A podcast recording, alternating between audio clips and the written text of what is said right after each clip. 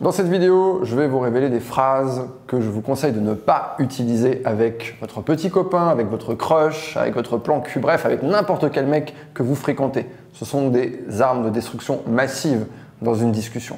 Et je vais vous expliquer pourquoi chacune de ces phrases est une mauvaise chose. Donc même si vous ne les utilisez pas textuellement comme telles, vous allez quand même apprendre quelque chose sur la gestion des émotions de votre mec. La première phrase, c'est Ah, ça me rappelle mon ex. Généralement, c'est une phrase qu'on utilise pour faire un maximum de dégâts chez la personne. Par exemple, votre mec a fait un truc de merde, il a oublié de lever la cuvette quand il va au WC. Et cette phrase, elle est terrible parce que personne, homme ou femme, n'aime être comparé à un ex. Vous n'êtes plus avec votre ex et vous êtes en train de le comparer avec la personne dont vous vous êtes séparé et il y a de bonnes raisons pour que vous vous soyez séparé. Donc vraiment évitez cette phrase, surtout que ça laisse croire à ce mec que quelque part, par moment, en plein milieu de la journée, comme ça, vous repensez à votre ex, alors que pas du tout. Vous avez juste dit ça pour infliger du dégât. La deuxième phrase, c'est T'es avec qui? Cette phrase, elle est souvent envoyée sous forme d'un texto ou d'un DM ou je ne sais quoi. Vous avez envie de savoir en fait où est-ce qu'il est et qu'est-ce qu'il est en train de faire. Par exemple, le mec a mis une story, ah, t'es avec qui? Et en fait, derrière cette phrase, où vous cherchez simplement à obtenir quelques petites informations pour satisfaire votre curiosité, en fait, ce que le mec va sentir, c'est que vous cherchez à exercer un contrôle sur lui.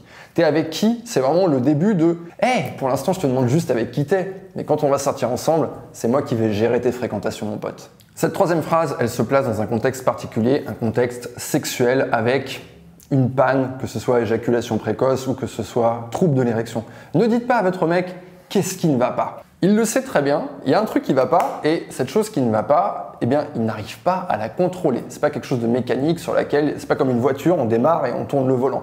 Donc, en disant cette phrase, qu'est-ce qui ne va pas En fait, vous allez rajouter de la pression sur la pression qu'il se met déjà lui-même par le constat que ça ne fonctionne pas comme il voudrait.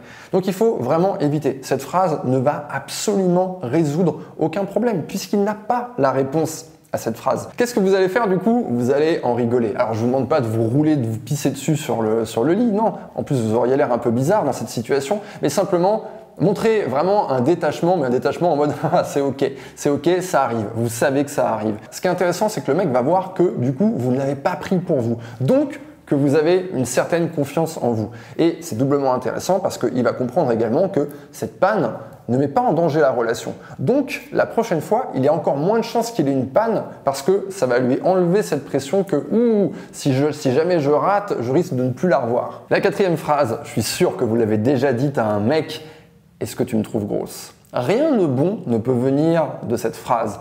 La première chose, c'est qu'un mec ne va pas vous répondre honnêtement, il va vous répondre ce que vous avez envie d'entendre.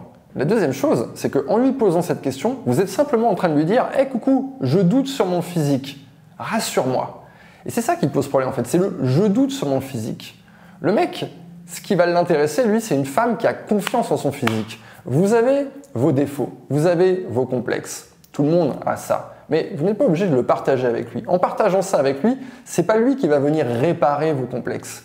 Simplement, comportez-vous comme une femme qui a confiance en son physique, quel que soit votre physique, et puisque vous allez vous comporter comme ça, lui, il va vous montrer par son comportement qu'il est attiré, qu'il est excité, qu'il vous trouve belle. C'est aussi simple. La cinquième phrase, c'est grandis grandis un peu quoi. Vous voulez pas dire ça à votre mec parce que vous êtes en train de dire "Hé, moi je suis là et toi tu es là." Non non non, ça va pas. En fait, votre mec, vous avez envie qu'il soit ici voire même qu'il fasse comme ça et que vous vous fassiez comme ça aussi, que l'un et l'autre vous tiriez vers le haut. Vous n'avez pas envie de le pousser vers le bas. Et ça, c'est typiquement une phrase de quelqu'un qui pousse vers le bas. En lui disant cette phrase, vous vous placez comme une espèce de figure maternelle en lui faisant cette injonction de grandir. Vous êtes l'adulte et il est enfant. Sauf que comment se comportent les hommes par rapport à ce genre d'injonction? Ils ont envie de se rebeller et de faire exactement l'inverse. Donc plus vous allez demander à un homme, exiger d'un homme qu'il grandisse, plus il va avoir envie de vous montrer que vous ne pouvez pas le contrôler en continuant à se comporter comme un enfant. Donc si vous lui avez dit ça parce qu'il passait des heures à jouer à la console, qu'est-ce qu'il va faire? Eh bien, il va prendre un malin plaisir à jouer encore plus longtemps, voire même à jouer toute la nuit. La sixième phrase, c'est si tu m'aimais vraiment, tu, trois petits points, tu m'offrirais des perles de pluie venues d'un pays où il ne pleut pas, tu, etc., etc. Le problème avec cette phrase, c'est que vous êtes en train de faire du marchandage. C'est une forme de manipulation. Si tu m'aimais, On va imaginer que la réponse est oui, alors tu ferais ça. Vous cherchez à lui faire faire un comportement. Or, comme je l'ai dit dans mon explication précédente, les hommes n'aiment pas sentir qu'ils sont manipulés. Ça laisse aussi entendre que pour vous, la relation est un moyen, un moyen d'obtenir quelque chose, d'obtenir euh, des cadeaux, d'obtenir euh, de l'affection, bref, n'importe quoi. Et du coup, lui, il ne va pas se sentir valorisé par là. Il ne sera qu'un engrenage, qu'un levier. Il sera que quelqu'un qui va être obligé de donner quelque chose. Dites-vous qu'une relation qui fonctionne bien, elle est basée sur la réciprocité. C'est-à-dire qu'il y a un je reçois et un je donne.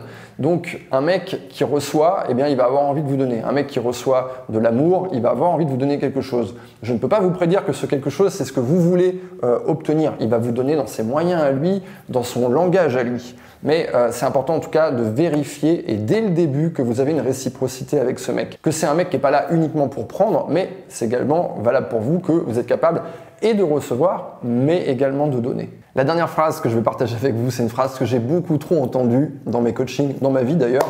Cette phrase c'est ⁇ Je te l'avais dit ⁇ je te l'avais dit, je te l'avais dit, j'avais raison. En fait, en faisant ça, si vous voulez, vous montrer à votre partenaire que quelque part, vous tenez des scores. C'est-à-dire que, ok, je te laisse faire ta connerie, mais si tu t'es trompé, eh bien, je vais venir te taper sur la tête par cette petite phrase assassine. Parfois, votre mec va merder. Parfois, vous allez merder également. Ça va vous arriver à tous les deux. Et en fait, là où vous allez vous sentir en sécurité dans votre relation, lui comme vous, c'est quand vous savez que quand vous avez fait une merde, vous avez quand même le soutien de votre partenaire. Si par exemple vous êtes super maladroite et que à un moment donné, je sais pas, votre mec il vous a dit ouais, attention nanana, vous allez vous casser la gueule, vous allez renverser du café partout et là il va vous dire je te l'avais dit.